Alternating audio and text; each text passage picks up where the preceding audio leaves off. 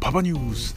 世界一短い1分間でお送りする IT ニュース IT パパニュースのお時間です。お相手は英語が話せないのに外資系のセールスエンジニアパパ丸山です。土日はですね音声発信×子育てということで子育ての観点もお送りしております。本日はですねピアノから学ぶ失敗した時の対処法です。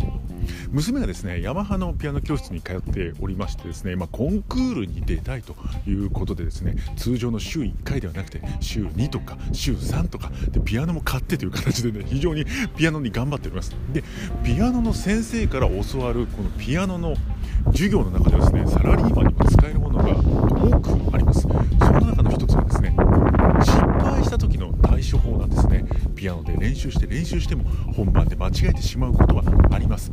またですね逆にこれ合ってるんだけど間違ってるように聞こえてしまう音階というものがあるんですね。そういった時にどういう顔をすればいいのか。それは間違った顔をしないということなんですね。これ自信がな自信なさそうに弾いてしまうと合ってるのに間違って聞こえてしまう。また失敗した時に合って顔をしてするするとですね失敗したことはバレてしまう。そんな時は何事もなかったようにする、ね、これはねビジネスにもね大事だと思うんですよ。失敗したからといって失敗した顔してはいけない。もう平成を装う。失敗なんてしてませんよ。何かぐらいな感じでいく。これねビジネスにも使えると思います。そんなねやはりこの長い歴史があるピアノ。ここからねビジネスに学ぶものは多くあると思います。その他にもたくさん今日実際にですね次女シーから聞いておりますのでそれは本編のボイシーパパニュースで聞いていただければと思います。